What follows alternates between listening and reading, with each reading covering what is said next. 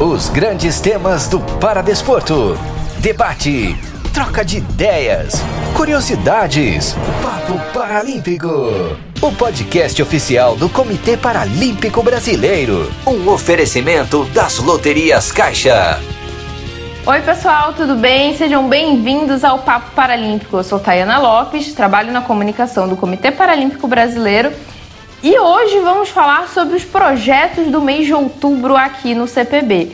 Bom, os Jogos Paralímpicos acabaram, mas o ano ainda não. Ainda tem muita coisa pela frente e um projeto conhecido retornou às atividades. A Escola Paralímpica de Esportes, que atende crianças com deficiência de 10 a 17 anos, retornou no Centro de Treinamento Paralímpico Brasileiro em São Paulo após um ano e meio parado. Uma novidade para o mês de outubro é o Meeting Paralímpico Loterias Caixa, que tem competição de atletismo, natação e alterofilismo para atletas a partir dos 14 anos. O evento marca o retorno das competições nacionais. Ao todo, 16 cidades receberão o evento. Bom, a Escola Paralímpica de Esportes retornou no dia 4 de outubro no Centro de Treinamento Paralímpico e eu conversei com Ramon Pereira, coordenador do desporto escolar do CPB. Professor, muito obrigado por ter topado participar desse bate-papo. Não, eu que agradeço exatamente para a gente mostrar às crianças a importância né, de oferecer um espaço que é o quarto maior do mundo. Professor, eu queria saber como que surgiu esse projeto da Escola Paralímpica de Esporte. Então, essa, esse projeto é uma proposta do nosso presidente Miquel Conrado, até pela passagem que ele teve. Ele ficou cego aos 11 anos e onde ele morava, no Mato Grosso, na época não tinha muito recurso. A família se transferiu para São Paulo e ele começou a estudar no Instituto Padre Chico, onde começou a ouvir algumas crianças jogarem futebol. E dali ele começou a treinar né, e mudou, inclusive, a declaração dele em vários vídeos, né? Mostra como o esporte melhorou a vida dele. Fora isso, nós tivemos também muitos dos nossos alunos que mudaram a sua rotina diária, isso declarado pelos seus pais. E melhorar a qualidade de vida é um dos objetivos do Comitê Paralímpico Brasileiro. É, o esporte tem um poder transformador imenso, né, na qualidade de vida, na percepção social também, né, daquela criança. É sempre muito bom estar inserido, né, com outras crianças praticando atividade física, que é sempre muito bom. Professor, e quem pode participar das escolinhas? Quem pode participar são crianças e adolescentes na faixa etária entre 8 a 17 anos, com deficiência física, visual e intelectual, tá? E as atividades, né? Nós temos várias atividades. Nós temos, tu até vai me ajudar, né? Atletismo, natação, goalball, goalball que é um desporto especificamente para o deficiente visual, judô, tênis de mesa, para badminton, vôlei sentado, futebol, futebol de cinco. Boa. Tava ali no finalzinho, futebol é, de cinco. Pronto. E a minha, e a minha especialidade. Sim. Professor, e como que os pais, os responsáveis, os professores também das escolas podem inscrever os alunos no projeto Escola Paralímpica de Esportes? É muito simples, é no nosso site www.ctb.org.br.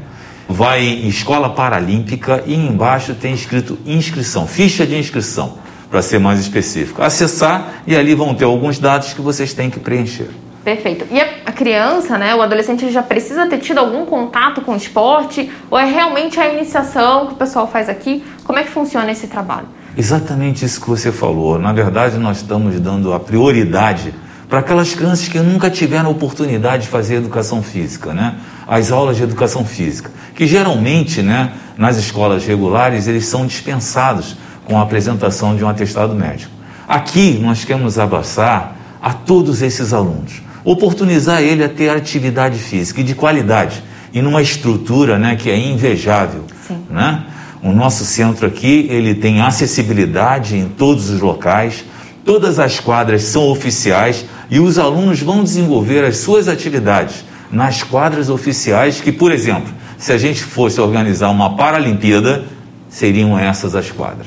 Perfeito, maravilhoso. O CT realmente ele oferece todo um espaço, né, toda uma condição para que a criança, adolescente, enfim, o atleta, né, ele possa se locomover aqui com a maior liberdade por conta da acessibilidade e tem as quadras realmente como o senhor comentou que são, né, medidas oficiais realmente. É perfeito, realmente o CT é um espaço muito incrível. E professor, quais as regiões, né? O CT fica localizado em São Paulo, né, na cidade de São Paulo. Então, quais as regiões? Crianças de outros estados podem participar da Escola Paralímpica? Só a cidade de São Paulo? Como é que funciona? Então, de outros estados não, mas de outros municípios que sejam próximos ao CT, no caso uhum. a Jabaquara, né? Seriam muito bem-vindos. Hoje, nós, quer dizer, até 2020, março de 2020, quando a gente teve que fechar as portas em função da pandemia, nós estávamos é, atendendo alunos de nove municípios vizinhos ao município de São Paulo. Então, isso para a gente é muito importante. E também é importante frisar que a gente não, nós não ficamos reduzidos só ao atendimento. Essa criança, né, quando chega, né, ela faz a vivência nos esportes que são elegíveis para ela. Então vamos dizer aqui, dar um exemplo sobre um deficiente visual, né? Ele vai passar mais ou menos uns três meses na vivência em atletismo, mais três meses em natação, golbol, judô e futebol de cinco.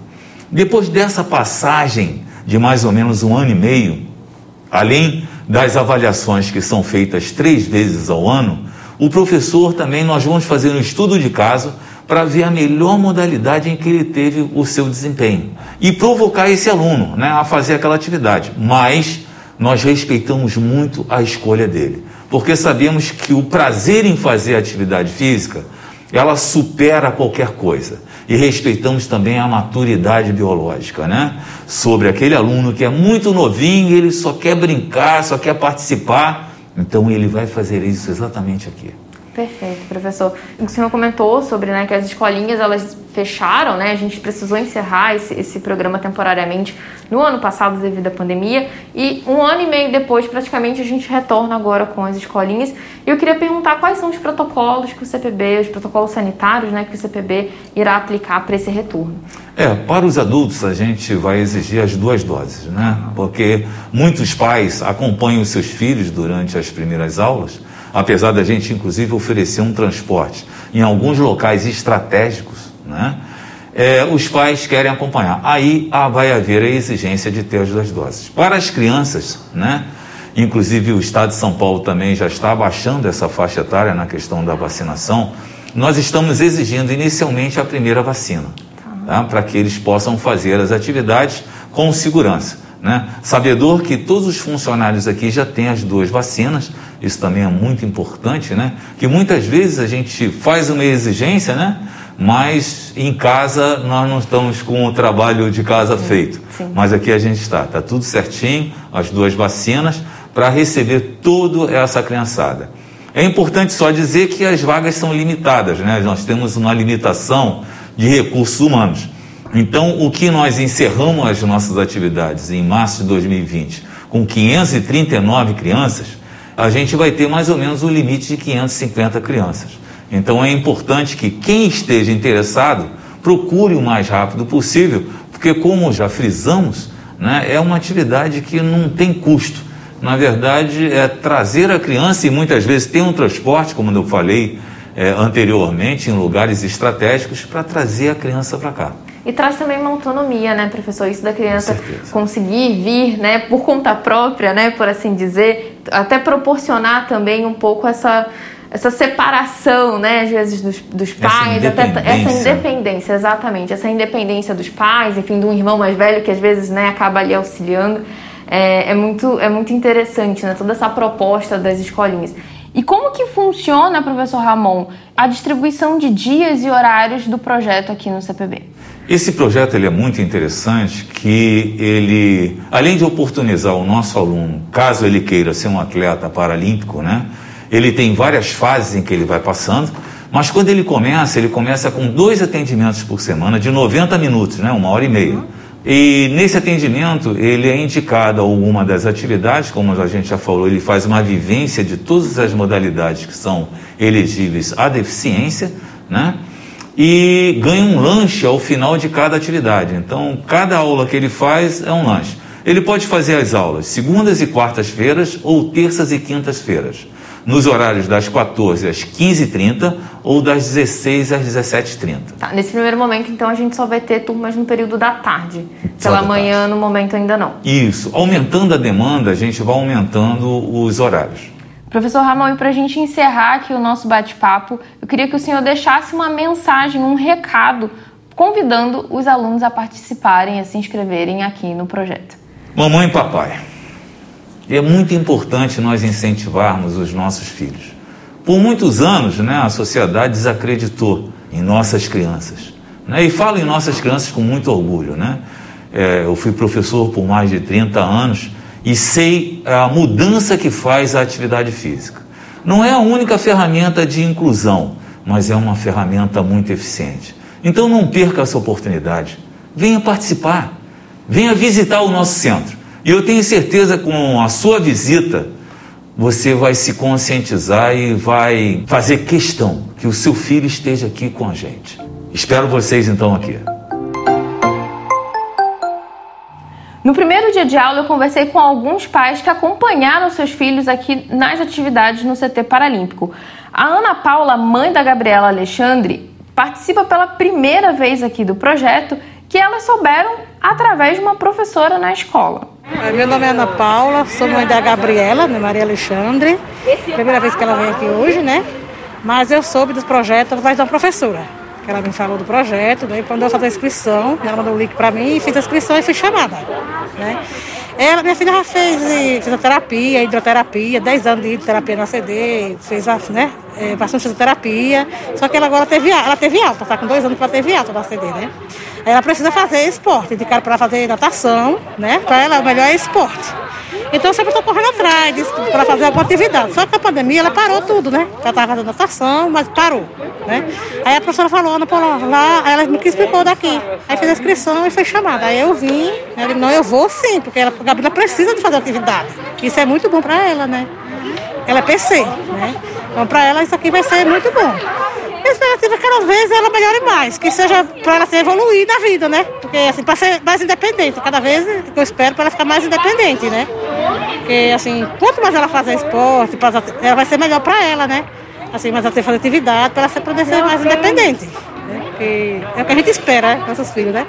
Que cada vez ela fique mais independente. Bom, conversei também com o Paulo, pai do Pedro, de 12 anos, que também participa do projeto pela primeira vez. Bom, meu nome é Paulo, sou pai do Pedro e a gente ficou sabendo do projeto através da rede social. Aí eu vi lá que tinha a parte de se inscrever e a gente fez o, a inscrição dele.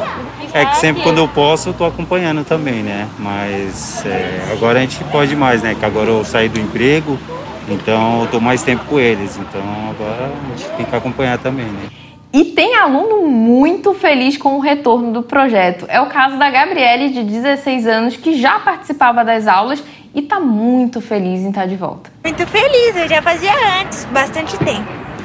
Eu passo a modalidade de natação. Eu fico bem feliz de voltar bem alegre encontrar meus amigos, a ler. Uhum. Chega até me emocionar um pouco, ah. que eu fico bastante feliz.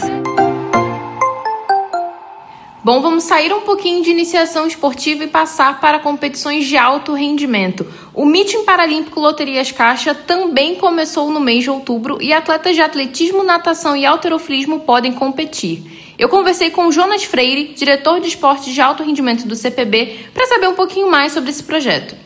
Jonas, muito bem-vindo e muito obrigado por bater esse papo com a gente. Tá, eu que agradeço, obrigado, obrigado pelo convite. Jonas, e o que é o meeting e por que, que essa competição, como essa competição surgiu? Tá, e o meeting foi uma solução né, encontrada pelo CPB, pelos clubes, né, pelos atletas, treinadores, para que a gente pudesse realizar o nosso calendário competitivo no ano 2021. Então, ainda devido à pandemia, seria muito difícil realizarmos os regionais, né? São eventos grandes regionais, então seria muito difícil juntar tanta gente, né? Ficariam grandes aglomerações. Então nós resolvemos por fazer vários pequenos campeonatos, né? Que são os meetings, são campeonatos curtos de um dia só na, na grande maioria. Os nossos serão assim. É, e essa foi a solução encontrada. Então vamos fazer vários meetings, né, pequenos para poucos atletas distribuídos aí por todo o Brasil. Perfeito. Então é por isso também que a gente tem esse número, né, praticamente um evento por fim de semana, né, em cidades diferentes. É isso, serão 34 meetings, né? Caramba. Espalhados aí pelo Brasil todo, praticamente. Então, são muitos eventos que nós subdividimos, eram quatro regionais, né, que foram subdivididos em 34 meetings. Bom, perfeito. Jonas, como você já falou, até mencionou os regionais, aí vem uma pergunta o meeting substitui o circuito Loterias Caixa? Como é que vai ser? Não, o meeting substitui os regionais do, do, do, circuito. Né? Então, ao invés de realizarmos os regionais do circuito, eles estão sendo realizados em formato de meeting. Né? Os campeonatos nacionais né, e o campeonato brasileiro não irão acontecer esse ano devido à pandemia. E a gente está programando, a gente ainda vai conversar novamente com clubes, com os treinadores e também com os atletas, né, que são representados pelo Conselho de Atletas, para a gente ver qual que vai ser o formato da competição no ano que vem. Jonas, e quais serão os protocolos sanitários né, contra a Covid-19 implementados agora no MIT? Tá, os protocolos ainda que nós estamos utilizando seguem né, o nosso protocolo de retorno às atividades, realizado, organizado né, e, e confeccionado pela área de saúde CPB, respeitando, obviamente, os protocolos locais, né, serão em várias cidades os eventos. Então, os protocolos né, que envolvem a questão da distanciamento social, uso de máscara o tempo todo, com exceção do atleta no momento da sua prova, da sua competição, né, eles continuam sendo seguidos. Além disso, para a participação, nós estamos exigindo também a imunização completa é, dos participantes. Caso ainda não tenha idade ou não pôde se imunizar de forma completa, ou com as duas doses, ou com a dose única né, da vacina com, com a dose única, ele precisa apresentar um PCR 72 horas antes do evento, um PCR negativo para poder participar. E quem pode participar do meeting? Qual é a faixa etária né, do, dos atletas que podem participar? E também medalhistas paralímpicos, né? a gente voltou agora recentemente de Tóquio, eles podem participar? Quem, quem que é o público-alvo do meeting? Sim, continua ainda com a mesma regra anterior do circuito, né? então todos os atletas acima de 14 anos podem participar. Os atletas que foram para a Paralimpíada, atletas que não foram, atletas novos, né? inclusive atletas novos, nós temos mais de 290 atletas Caramba. inscritos que são novos né? nesse formato de competição. Então isso é uma, uma ótima notícia né, para a gente. Atleta chegando é sempre bom. Sempre bom, sempre muito bom. Então era aberto a todos os atletas paralímpicos as modalidades atletismo, natação e alterofilismo. Perfeito. Então, até puxando um pouquinho para essa questão de atletas novos, né? Então, tem tem classificação, né, durante os eventos. Tem classificação esportiva Sim, sim, teremos classificação das três modalidades. Não são em todos os meetings, né? Não são em todos os meetings. Nós fizemos uma organização em relação a isso, junto com a nossa área de classificação, para ver onde seriam os locais onde poderíamos agrupar os atletas para que fosse possível realizar a classificação. Mas todos os atletas novos passarão por classificação. E Jonas, como é que fica a questão da bolsa atleta, né? A gente usa por via de regra, né, as competições nacionais para realizar, né, o pleito da bolsa atleta. E como é que fica nesse novo formato do meeting, já que essa foi a única será, né, a única competição nacional que a gente vai ter esse ano? Nesse ano, a Bolsa Atleta, né, para a Bolsa Atleta, obviamente os meetings serão válidos, né, essa é uma das propostas, né, do, da realização do meeting, é que se fosse possível né, a participação do atleta para que ele pudesse também pleitear a bolsa. Então, para a Bolsa Atleta, nós confeccionaremos um ranking nacional do ano. Né? Então, é esse ranking que vai ser a indicação do CPB para que os atletas possam pleitear as suas bolsas junto ao Ministério. Perfeito. E aí continuam sendo os três primeiros do ranking por prova classe? Como é que. Como é que... Isso, é a mesma coisa. São as regras do, do Bolsa Atleta, uhum. né, que já estão na lei, na regulamentação, a, a, regra é a mesma. Aí tem todas as regras né, específicas, são os três primeiros, a prova ela precisa ter um número mínimo né, de atletas de estados participantes, toda a mesma regra continua. A nossa função aqui é propiciar né, para o atleta que ele possa fazer sua performance né, e fazer a indicação para o Ministério para que ele possa fazer essa avaliação de quem tem ou não direito à bolsa. Bom, pessoal, chegamos ao fim de mais um programa, mas em breve estaremos de volta para falar mais sobre o paradesporto. Siga a gente em nossas redes sociais e também nas plataformas de áudio para não perder nenhum episódio. Esse foi o Papo Paralímpico e eu sou Tayana Lopes. Até a próxima!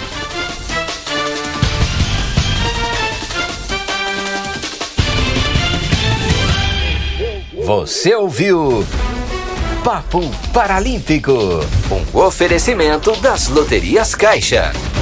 Siga o CPB nas redes sociais e acesse o nosso site cpb.org.br. Até o nosso próximo encontro, aqui no podcast Papo Paralímpico.